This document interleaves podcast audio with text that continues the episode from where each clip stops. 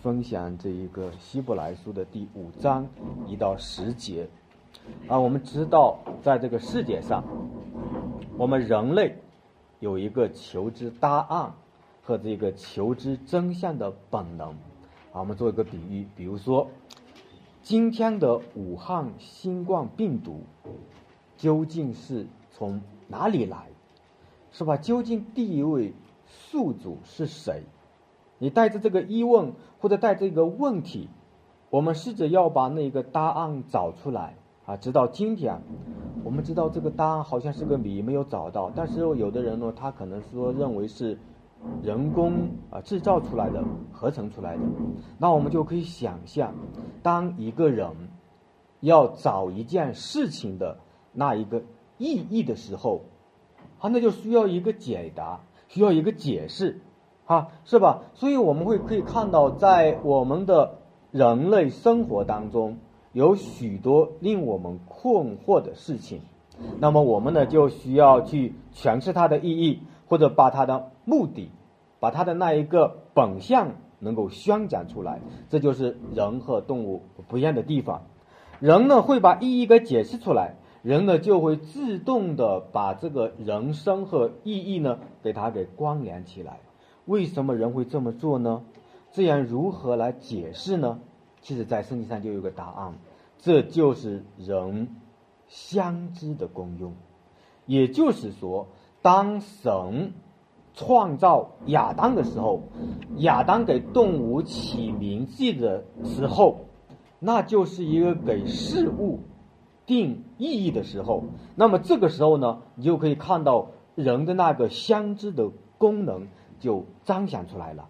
啊，人呢不但有先知的功能，在圣经上说呢，他也有君王的功用。所以，当我们看这个地球，或者当我们看这一个世界，人类是最高级的，就是说在神面前是最高的那一个受造的活物，它有一个权柄能够治理这个世界。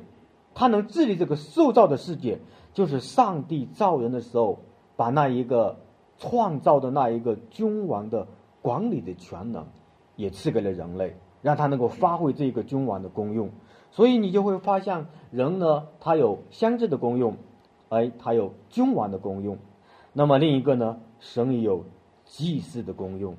所以在神和万物的中间，人就能够有这个。功能把神的旨意宣告出来啊，所以当人有需要的时候，就告诉神。那么我们就会看到人就有上帝的形象和样式，这也反映出来人在上帝的面前，他统治万有。神呢，借着人的这个祭祀的功用，把上帝的心意啊能够宣讲出来。那么今天的这段经文，它就是在讲祭司。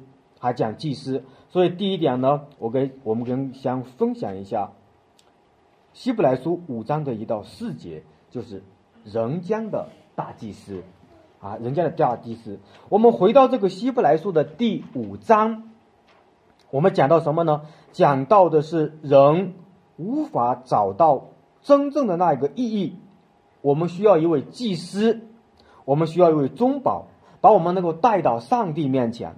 那么我们已经知道，人与上帝呢，啊，它是有一个很大的差距，而这个差距呢，它不是相对的，是本质上的差距。也就是说，神和人之间的那个距离是无限的大。那么在这个意义上，当神和人要产生这个距离的时候，就需要祭司在中间。做一个中保的这样一个职分，来带领人能够来到上帝面前。所以，当我们需要一位祭司在我们的神与我们中间做中保的时候，他能够在神面前必须代表我们，知道我们的需要，了解我们的处境，了解我们的软弱。那么，作为大祭司呢，他就必须在人间挑选，来体贴我们人的需要。所以，正如希伯来书里面讲的，他可以。在我们的中间做祭司，他可以站在人的那一个位置上，代替人向神祈求。这是旧约大祭司亚龙之分的一个基础。所以我们看这一段经文的时候，你就可以看到，这个大祭司在圣经里面，他描述的不是自告奋勇的自己去做的，而是那一位天上的上帝，在我们人间挑选出来的，也就是神，他愿意接近我们，他主动的挑选人间的大祭司来与我们沟通。那这一个工作。祭司的工作就代表了人，他同时也是能够在人面前代表上帝。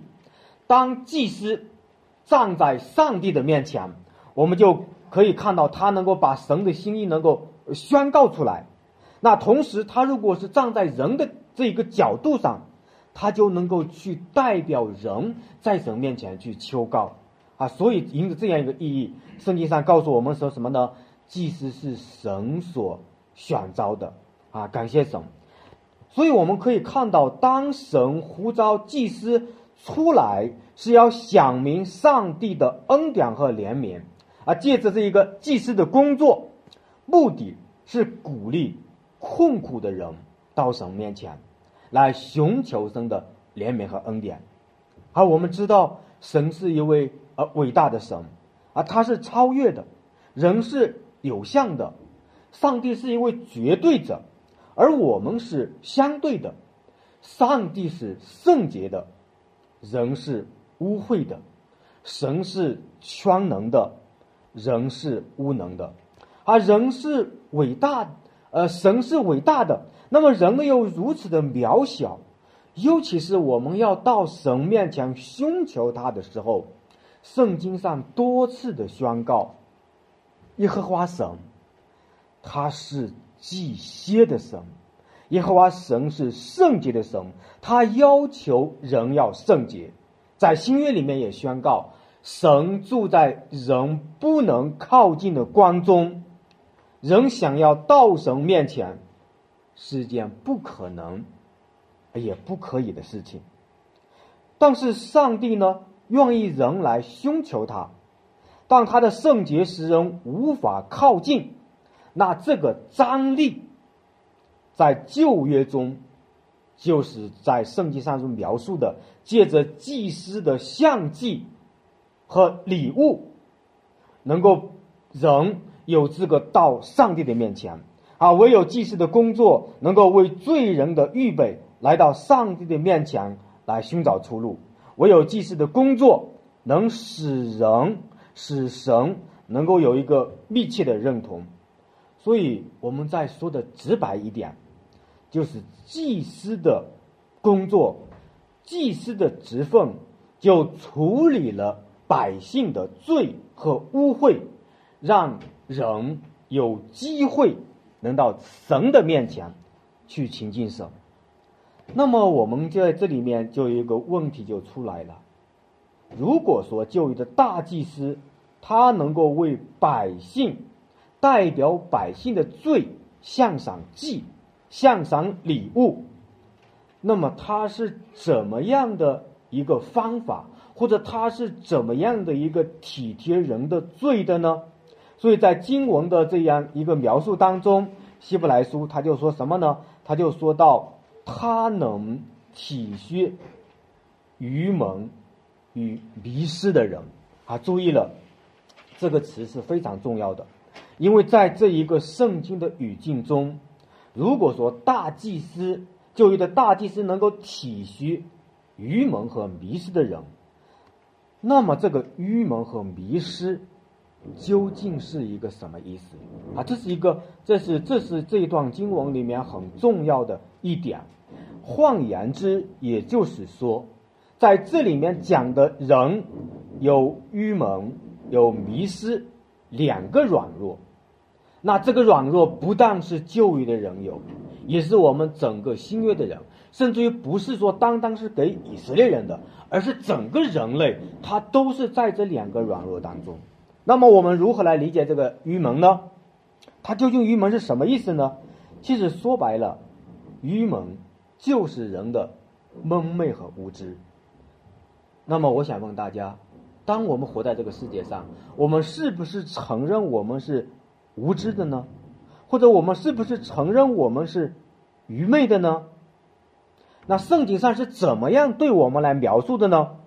在罗马书的一章的十二节，他讲了这样一句话：保罗说什么呢？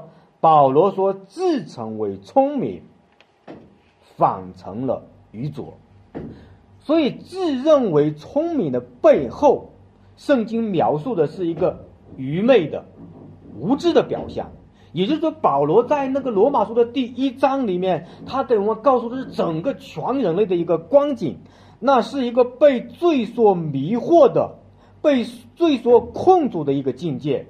人的愚蒙无知，不是不是指人的这个理性，啊，不是指指的人的人这个理性不够用、不够强大，不是这个意思。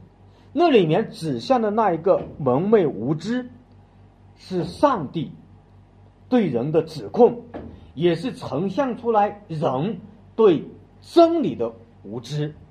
啊，从这里面我们就可以看到，这一切都是表明人自己被罪所困扰、被罪所迷惑的原因。甚至于我们再细细的推敲或者挖掘一下，那就是说，正如圣经上所描述的，你是体贴肉体的生活呢，你还是体贴这一个圣灵的心意在活着呢？是吧？或者说，我们再给他直白一点，其实我们这个大家都应当知道，那就是你在追求基督呢，还是追求偶像呢？是不是？因为我们知道这个世界，我们可以这样讲，整个人类，不光是我们处的这个国家，他都在这个上面迷惑了，他都在这个上面愚昧无知。也就是说，当整个世界的人类，包括我们，啊，包括我们每一个人，你在敬拜的，或者你在追求的，你在处理的生活的意义上面，你都找不到那一个终极的目标，这就是被最迷惑的原因。这就是这里面说的，在这一个愚蒙和无知。那么怎样？才算一个真正有智慧的人，是不是？如果说旧约的人是蒙昧无知的，那么今天我们也是如此，是吧？也就是说，如果说我们不知道我们是被罪迷惑的，那你就可以知道了，知道一件什么事呢？罪的迷惑性、罪的隐蔽性，超过你的想象。我们在最终迷失了。我们最被最迷到什么地步呢？我们知道吗？也就是说，如果你知道了你被最迷迷失到多大的地步，证明你就聪明了。但是在这里面说，如果说我们是愚蒙的，我们如何来认识自己？如何来知道我不是一个愚蒙的人？我们可以问一下自己：我。是不是在基督之外的某些事上，或者某个人，成为你心中的直接的依靠、关注、忠诚、服侍、恐惧和喜乐的原因啊？这是我们那天的时候学那个呃那个课程的时候，恩典城市的时候，这些话会忽然间我感觉到特别的触动我，所以我今天呢就借着这一段话。我们展开，就是整个人类，他都在这个愚蒙和迷失的方向当中。其实我们是找不到自己究竟被罪迷惑到什么程度，究竟我们迷失方向到什么地步，我们根本不知道。但是当我抛出这个问题的时候，你就可以想一想，我们里面的那个偶像，我们里面的那个罪，对我们的迷惑是何等的大。所以，在这个意义上，我们就可以理清楚，我们究竟是服侍神，还是服侍一个偶像？我们是送服耶稣，你还是送服了一个假救主？啊，这个是很重要的一件事情。因此，我们可以这样讲：，对于我们人生的幸福的定义，人生意义的这一个呃衡量，我们身份价值的衡量。都取决于你对这个事物的追求，为什么呢？因为人被神创造的时候，就是一个敬拜的一个功能，就在它的里面。所以，当偶像在这个世界上放浪凌厉的时候，它不是个人性的，而是社会性的，也是文化性的。啊，不同的社会呢，我们可以把不同的东西变成一个终极的偶像。如果偶像在旧约是一个可行的、有形的一个形状，可以让你去追求，那么今天的偶像，在这个后现代主义多元化的时代，我们生活的模式。也不是说当当的就是那个看得见的偶像，我们的背后有许多的看不见的、摸不着的文化的偶像在辖制我们。偶像的背后就是一个巨大的能力，它控制我们，它奴役我们。我们一旦相信某些东西真的能够让我们高兴，我们就不能够控制自己，我们就会去拼命的去追求它。拼命的去寻求它，而这个背后的能力就辖制着你，驱动着你去找他去了。那我这样讲的时候，我想问大家，就是向下的弟兄姊妹，我们有没有这样的倾向？也就是说，有一个能力在驱动着你，在追求耶稣基督之外的事物，那个就是你的偶像。感谢神。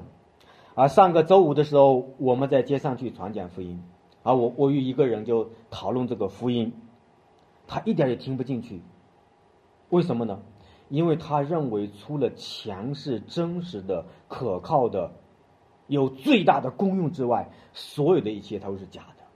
他恨恶这个社会，恨恶这个时代，他恨恶贪官能够有机会受贿，但是他又表示出。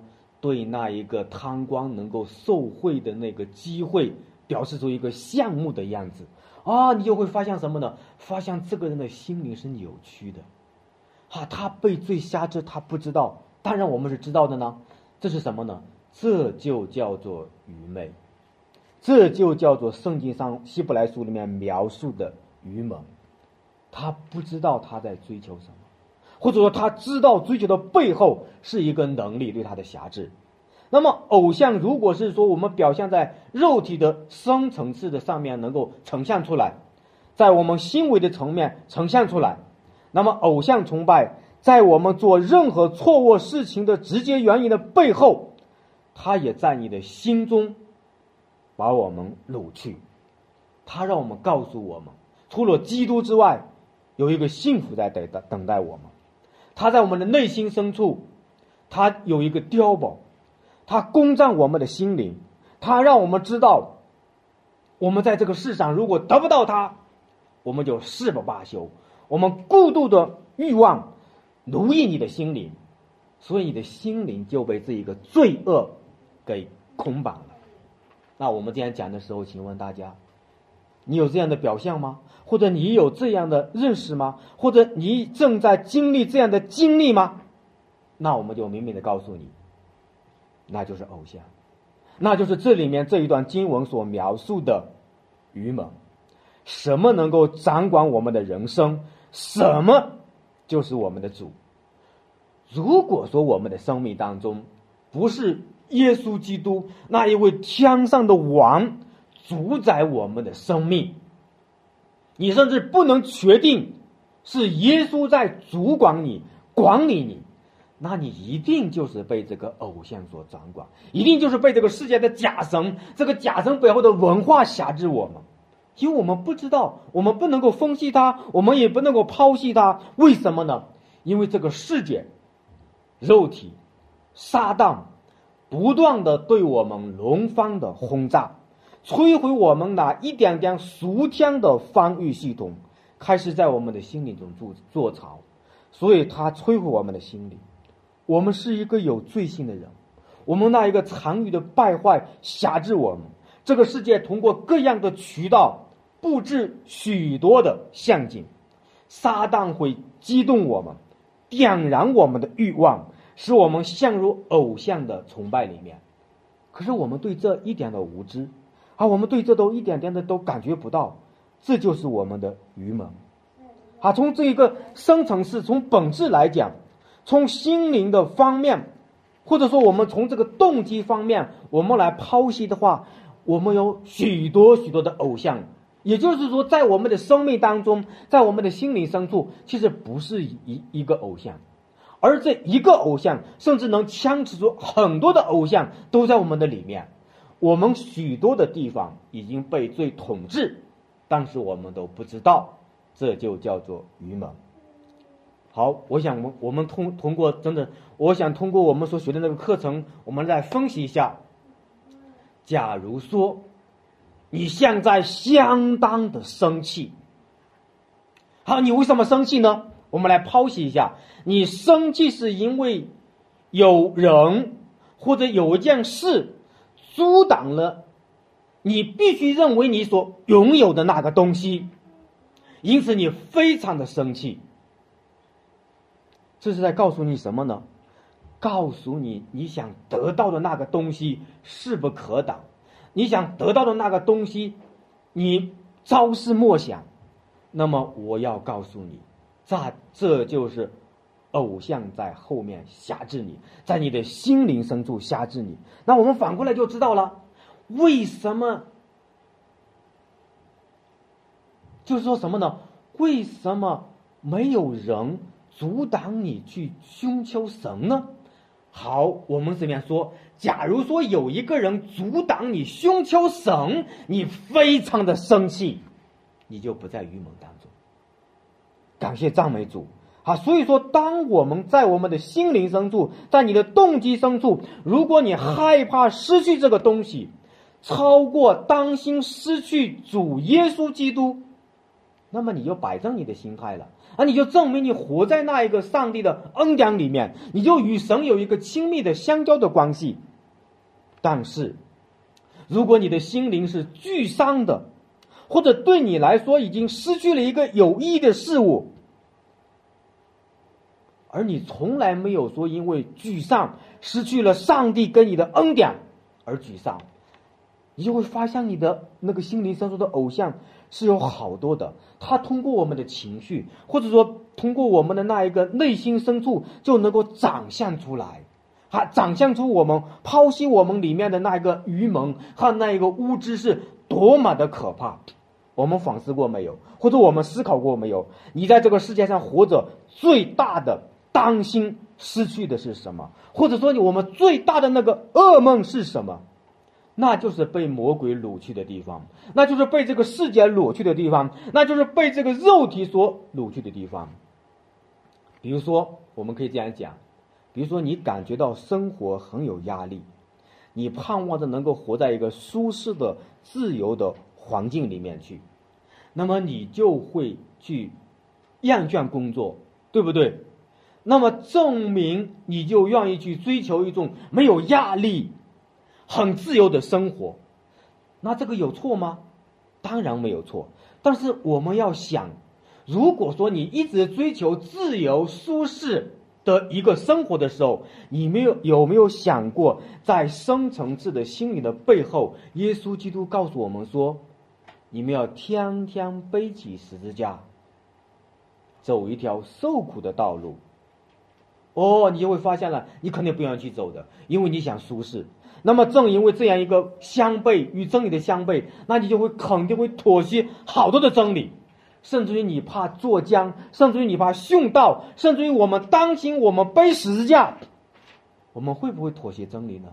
你可以扪心自问，啊，所以在追求那个舒适的生命的背后，一定有一个系统，一定有一个权势在辖制你。导致你根本找不到上帝的出路，或者你根本就找不到上帝那里去。在我们的生活中，有没有被人拒绝的那一个感受？当如果人拒绝你的时候，你有没有沮丧？是不是？当我们被人拒绝的时候，我们的沮丧的背后，就是证明我们特别想表明自己，特别想证明我们自己的价值，但是我们从来没有思考过。上帝对你的肯定，如果说上帝在基督里面给你定位，你是他眼中的同人，你为什么在乎别人说什么呢？是不是？你就会发现一个一个的偶像就在我们的里面在辖制我们。我们都有一个软肋，其实这是大家的共性哈。无论是谁，他都对未来的不确定会产生焦虑，所以他会拼命的工作，拼命的撞墙，目的是我要掌握未来，控制未来。那么，我想问大家。这是不是一个偶像呢？这是不是一个未知之神呢？是的，为什么呢？因为你的未来是在谁的手中呢？在上帝的手中，在上帝的主权之下。但是你对你的未来表示担心的时候，其实你已经被那个焦虑所掌控了，被那个焦虑所什么呀辖制了。而那个背后就是一个假神，他能控制你，他却不能给你出路。啊，你就会发现，在你的动机里面，在你的情绪里面，在你的追求里面，我们都会能够明白，我们有诸多的偶像，是不是？我们就在一个愚昧里面活着，我们不能够自拔。所以我们分析这么多的原因，就是让大家明白，一个人活在世上，若没有基督，他是愚昧无知的，他在真理上是无知的。那么就导致一个方向性的问题，就是这里面说的迷失、迷失、失迷，是不是啊？你就会发现，其实就是一个意思，迷失了自己的方向。请问他能够回到他的目的地吗？如果一个人迷失了方向，他能不能找到回家的路呢？他是找不到的。我们再回到这今年的这个例子，我们知道今年发生了这个武汉的新冠肺炎，这已经是涉及到一个全球的公共事件。面对新冠病毒瘟疫如此的肆虐。人们恐惧不甘不安，都盼望疫情能够早点的过去，正常的工作，甚至我们每个人，我相信都盼望特效药出来，疫苗出来，能够打败这个病毒，对不对？我们都在这样的思考，然后呢，使我们能够正常的工作，因为病毒已经影响了全球的经济，我们人类的生活。我要表达什么意思呢？我要表达的是，面对疫情。我们认为疫情是一个非常态，认为这个很不正常，它影响我们身体的健康，我们的这是我们的共识。但是，我们很少有人去关注自己为什么要面临一死，为什么我们要死去，哪怕我们不感染新冠病毒，仍然逃脱不了死亡。但是我们却很少有人关注或解决这个真正的死亡的问题，都认为这个真正的死死亡是一个自然规律，无法逃避，默默接受。为什么呢？他认为正常化了。那我要告诉大家什么意思呢？告诉大家，这就叫做迷失了方向，这就叫是圣经里面讲的失迷。为什么呢？因为大家把这个方向都给搞错了，这就是迷路。所以我们可以看到，因为人们这根本是颠倒了这个知识的时候，它的方向错了。我们可以想象，换一句话讲，如果解决了人死亡的问题，我们感染了这个新冠，又有什么可怕的地方呢？是吧？正因为我们人类迷失了。找不到那一个真神的拯救，这才是整个人类共同面对的问题。所以弟兄姊妹们，迷失方向是可怕的，迷失是可怕的，在罪恶中迷失是真正可怕的。我们知道有一个成语，就是我们这个小时候都学过，叫做“南辕北辙”，是吧？他的那个车越坚固。他离他的目的地就越远，如果他的盘缠带的越多，他就离他的家乡越远，他的马马蹄越溜连，越强壮，离他的家乡就越远。这就是迷失方向带来的一个果效。所以你就会发现，基督在圣经上他说了一句话，他说：“我来了是要拯救世上的人，世上的人就是迷失的人。”那么我想请问弟兄姊妹，我们迷失了吗？或者你问一下自己，你真的迷失吗？如果你感觉到你迷失，证明你还有机会得救呀，证明你还有机会能够被拯救，被从那个迷失的方向里面救拔出来。如果你感觉到你自己很聪明，那么你就找不到那一个真正的人生的意义和价值。所以感谢神，我们在这段经文里面就看到了神在旧约当中预先选召了大祭司。让他们能让大祭司能够体贴他们的软弱，了解他们的软弱，认同他们的软弱。神预备大祭司的目的，就是让大祭司可以把百姓的难处带到上帝面前，让上帝扭转我们的人生，然后得到上帝的赦免，让上帝成为你人生的主宰。这就是大祭司的工作。所以我们可以看到大祭司如何的体恤他们呢？圣经里面描述了一句话，他说什么呢？因为他自己也是被软弱所控。什么意思呢？就是说，原来旧约里面的大祭司他也是一个人，他也是被软弱所控，他也会犯罪。他犯罪之后感觉到我真的是无能，需要上帝的救赎。那么神的百姓以色列人，他们也需要神的救赎。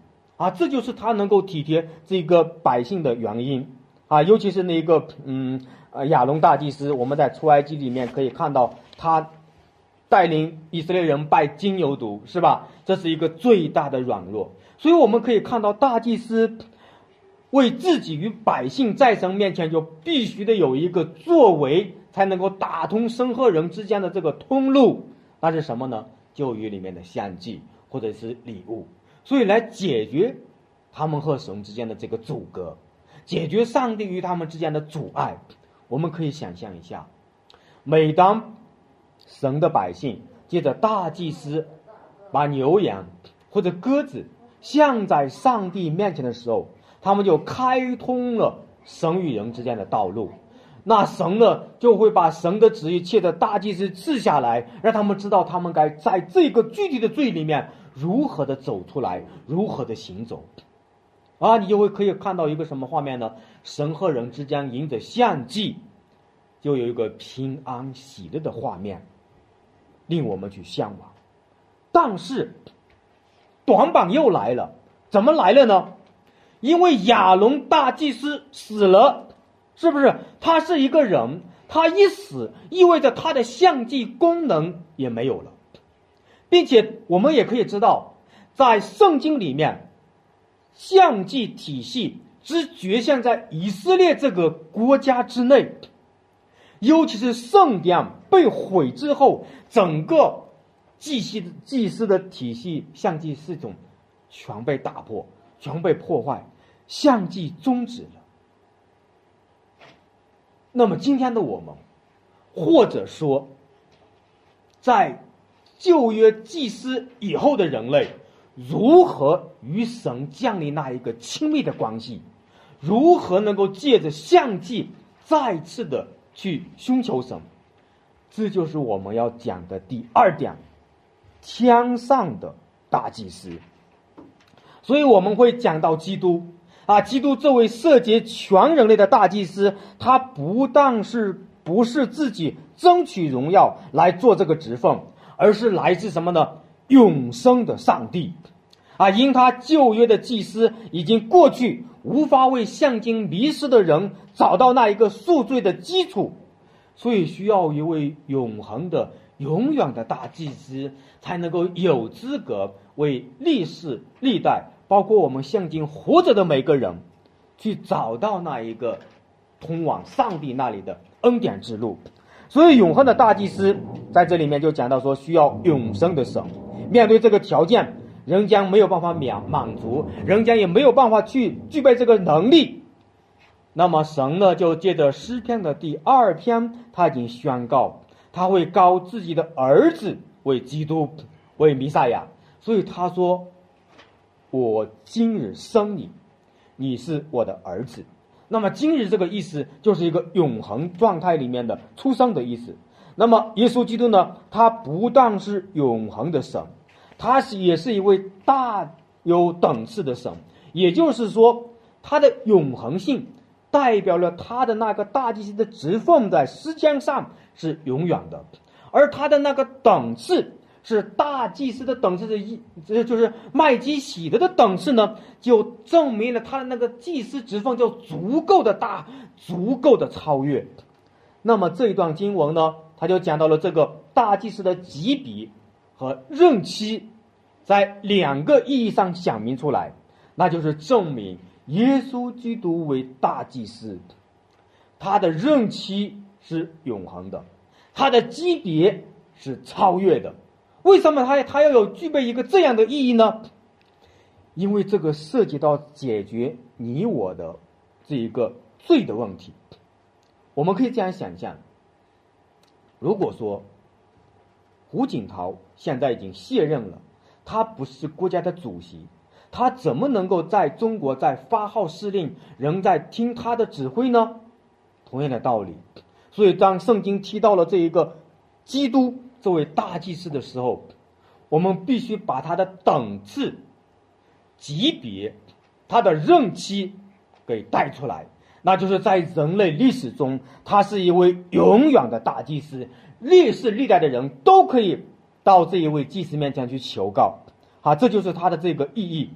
所以我们可以看到，如果说旧约的大祭司因为自己的软弱，他能够体贴百姓、体贴人性的软弱，那么耶稣基督这位大祭司，他如何的体贴我们的软弱呢？所以经文里面他就说了一句话，他说什么呢？基督在肉体的时候，即大声哀哭。基督在肉体的时候，什么意思呢？就是神的儿子从天上降在人间，披上我们可见的肉身，取了我们的人性。他体贴我们的心，他来到我们的中间，他做我们的大祭司，甚至于说他比旧约的大祭司更超越。他体贴我们到一个什么地步呢？圣经里面这里面告诉我们，因所受的苦难，学习什么呀？顺从。上帝的儿子来到了罪恶败坏的地方，来学习顺服，尤其是在各样的苦境、困难里面、试探当中。好，我们可以这样想象：如果说。我们在这个世上活着，就像刚才你听懂了我讲的那一个愚蒙和无知的话，你就会发现，我们毫不夸张的讲，我们每个人都是这样的，是吧？我们人类都在这个属灵的光景里面，也都在这个试探当中。那么我们可以想象，耶稣基督作为人的时候，他会不会遭遇这些试探呢？会不会遭遇这些这些困苦呢？或者说遭遇这样的呃攻击呢？我们想是会会的，我们可以想象它的最高峰就是十字架。所以说，同样，基督成为人，与我们一样会经历各样的考验，来证明他的人性是上帝创造的时候那一个完美的样子。也就是说，这节经文里面，他告诉我们说，因着苦难学习顺服。就成为完全得以完全，并不表示耶稣基督当时他不完全，他是完全的。我们知道圣经上说他没有犯罪，但是在这里面的试验，我们看到是必须的。如果说这个世界上充满各种的试验和试探，包括神的儿子也面临这样的试探，而这样的试探他没有犯罪，想明。耶稣基督是真正的上帝的造人的那个样子，而我们呢？而我们这些人呢？男男女女、老老少少，其实已经都不像样子了，都不像上帝造我们的最初的那个样子了。所以，基督是人吗？是的。基督在肉体的时候大声哀哭、流泪祷告。我们可以想象这段经文，大家熟悉吗？或者说我这一段经文，这一节经文给我们呈现一个什么画面呢？我相信大家一定会把我们的思维，把我们的场景来到了科西玛尼园的那一幕，是吧？福音书里面就这样的来描述啊。但是我们可以看到，在福音书里面没有写到耶稣基督爱哭，但是圣经的这一个希伯来书里面讲到了他哀哭。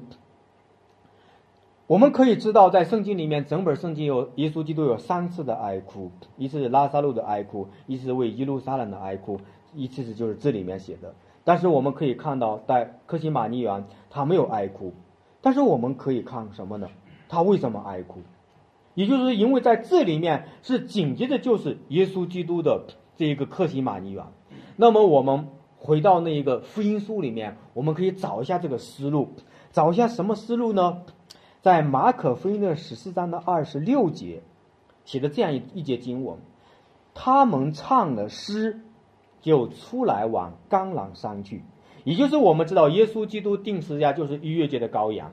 那么逾越节对于犹太人来说是非常的重要的一个节期。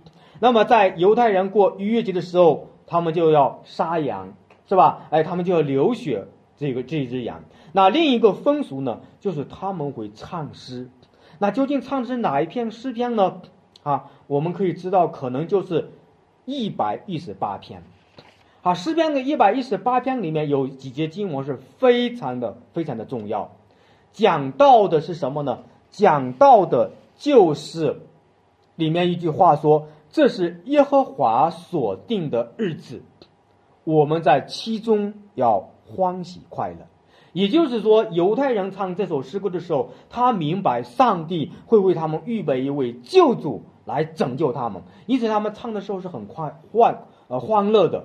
但是呢，后面又有一句话，他非常的明白，讲的很直白，就是二十二到二十三节，他说：“匠人所砌的石头已成了方角的头块石头，这是耶和华所做的，在我们的眼中看为稀奇。”所以我们可以想象，耶稣基督如果是唱这首诗歌的时候，他可以用欢乐的心情唱，也可以是一个哀哭的心情。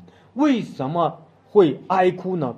因为他的哀哭，他知道他在唱的那一个日子当中，他要为那一天，在那一天为人类的罪走上十字架。也就是说，他的那一个。哀哭是因为人类的罪恶，因为上帝定了那一天要让他承担我们的罪，也就是那一日是历史上最黑暗的一天，是基督受苦的一天，是耶稣在肉身受难的一天。所以你会看到，在这一段的经文当中，他还有一节，他说：“理当用绳索把寄生。”拴住，枪到堂角那里，哈，这一节经文很能够说明白一个意思，什么意思呢？就是旧约里面的祭物被人枪到宰杀之地，那耶稣基督那面对的也是十字架的一个苦难，所以表示这里面的这个哀哭，他不是说耶稣基督不愿意去死。为什么呢？因为我们可以看到，在希伯来书里面也已经讲到了，耶稣基督是特意要借着死拯救我们脱离魔鬼对我们的辖制。所以，如果说我们理解成耶稣基督为我们怕死的话，那个就没有不对了，那个就与圣经的经文就不一样了。所以，他的那个哭，就是因为我们远离神；他的那个哭，就是因为我们愚蒙，迷失了方向，找不到上帝。他是为这个爱哭，他要为承担我们的罪，哈，他要承担人类迷茫的罪，所以他流泪祷告，恳求那免死的主。我们从这些经文里面，我们不要读出来是耶稣基督怕死，他的意思是什么呢？他的意思是耶稣基督在求能救他免死的主。也就是说，他在向谁祷告呢？他在向一位能救他免死的主祷告。那么后面呢，祷告的内容他没有讲出来，但是他就他就讲了一句说，他的祷告蒙应用了，是不是？那么我们回到福音书，或者你可以回到十字架，我们来再思考，耶稣基督祷告过什么呢？祷告过说：“倘若能行，求你叫这杯离开我，但不要照你的意思，只要照什么呀？照神的意思，照天父旨意的安排。那么这个极大的苦难呢？耶稣基督是愿意去背的，他愿意为我们去死。那这个苦悲就是上帝对人的审判啊，就是上帝对人的公义的审判。”耶稣背负起来的，就是上帝对我们的审判。所以，耶稣基督教祷告，所以你就会发现什么呢？在圣经里面，在旧约里面，他讲了一句话，他说：“看呐，我们都如烟走迷，个人偏行己路，耶和华使我们众人的罪孽都归在他身上。”当上帝。把所有的愤怒倾倒在耶稣基督身上的时候，这是他祷告求神把那个杯挪去的原因。看呐生的羔羊，背负世人罪孽的，基督背负世人的罪孽，就担当我们个人的罪。他面临着上帝严厉的审判，他代替我们去受刑。那么，我想问大家。这个时候的耶稣基督在石架上，耶稣在石架上受刑的时候，上帝与他同在吗？圣经上怎么说呢？耶稣基督就祷告了一句话，他说：“我的神，我的神，为什么离弃我？”是不是？啊，也就是在那个石架上，我们的神离开了耶稣基督。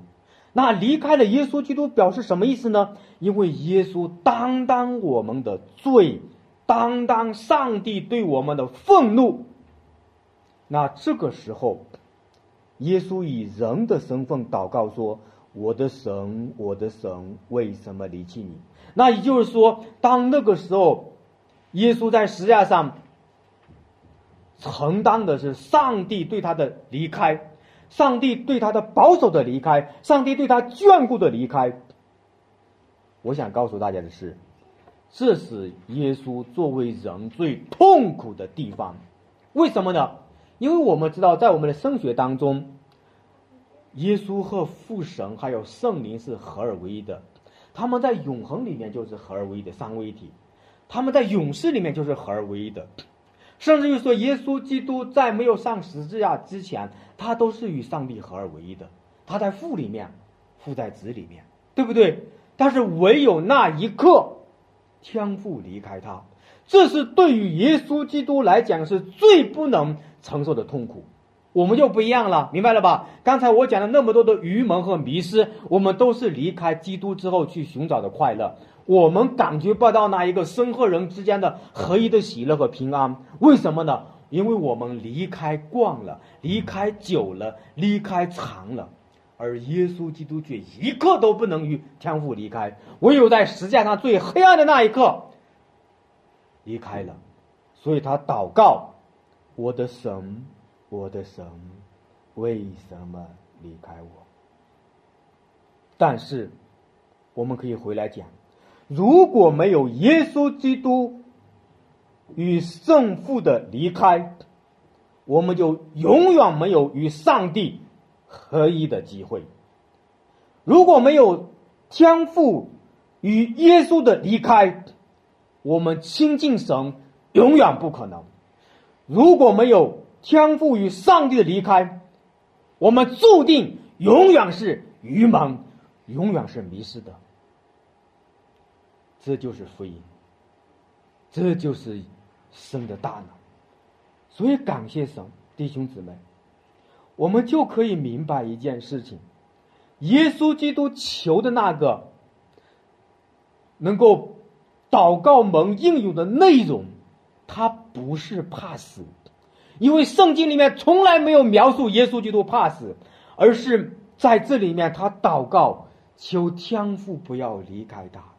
当时在十字架上的最黑暗的时刻里面，天父必须得离开他，因为他代表我们的黑暗，他代表我们的悖逆，他代表我们的迷茫，我们找不到回家的道路。所以这一次的离开，质疑对于耶稣来说是最黑暗的，也是他受苦经历当中最大的黑暗。我们可以这样想象：耶稣基督，他才是真正的勇敢的人，他才是那一位最勇敢、最勇敢的男子汉。所以你可以看到。耶稣在约翰福音的十二章二十七节，他也祷告了一句话，他说什么呢？父啊，救我脱离这时候，但我原是为这时候来的。你就会发现，他怕死吗？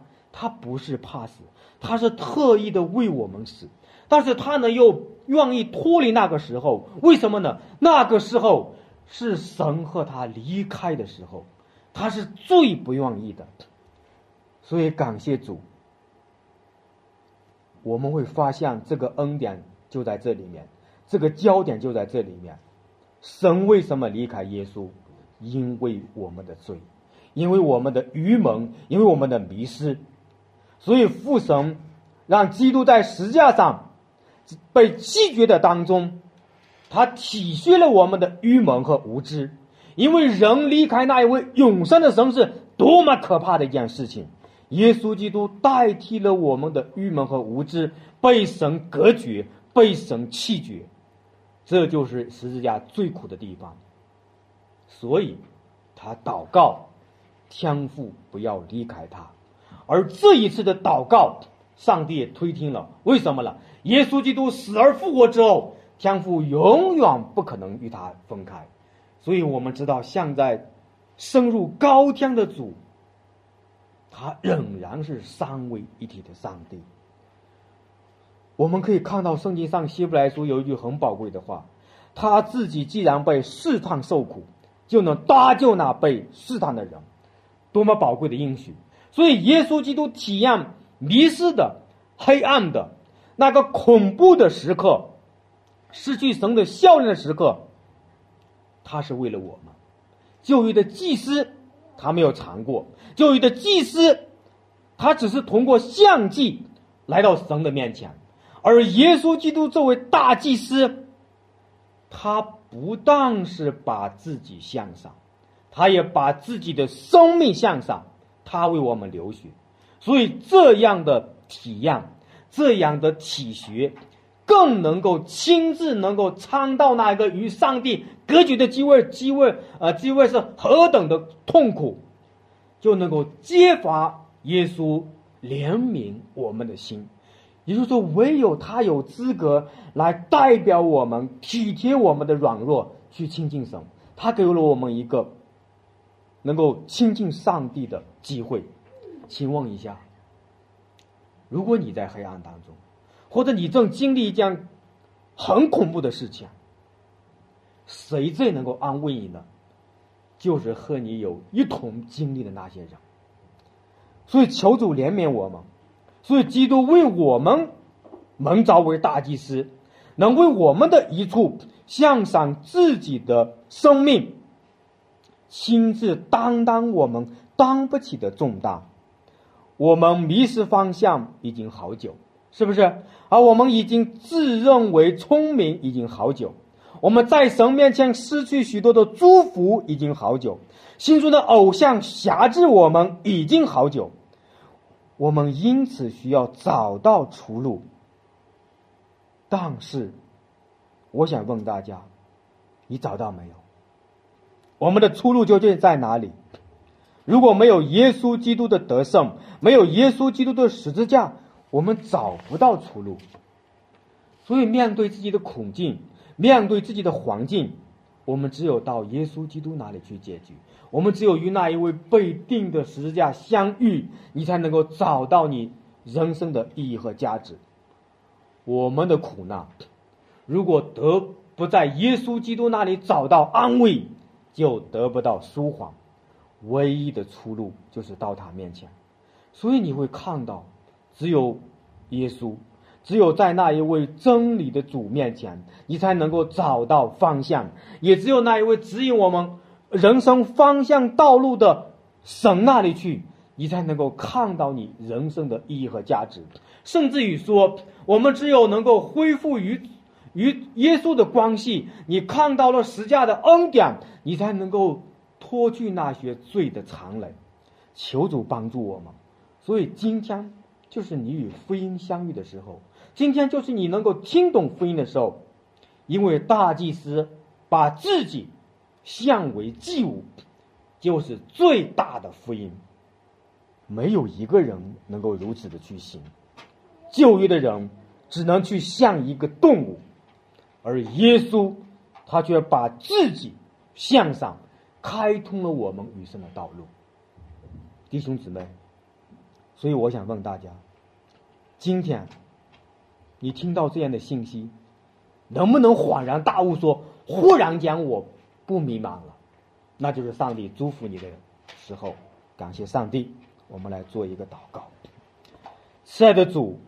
我们谢谢你，谢谢你如此的怜悯我们，主啊，我们真的是在你面前是何等的软弱，我们是愚蒙的，是愚拙的，我们找不到方向，我们在自我的拯救、自我的价值、自我的定义里面迷失了自己，我们与生隔绝了，找不到那一个回家的路。但是今天，你借着我们的主耶稣基督的福音，你借着主啊。你把你自己弃绝，借着父神把耶稣基督，你的儿子弃绝，我们找到了一条回家的路。这条路在世界上来说弥绝珍贵，唯有我们的主配得我们去寻求他。主啊，唯有你能够定义我们的人生，定义我们的价值。求主你保守我们，赐福你的众儿女，听我们的祷告，是奉主耶稣基督的圣名，阿门。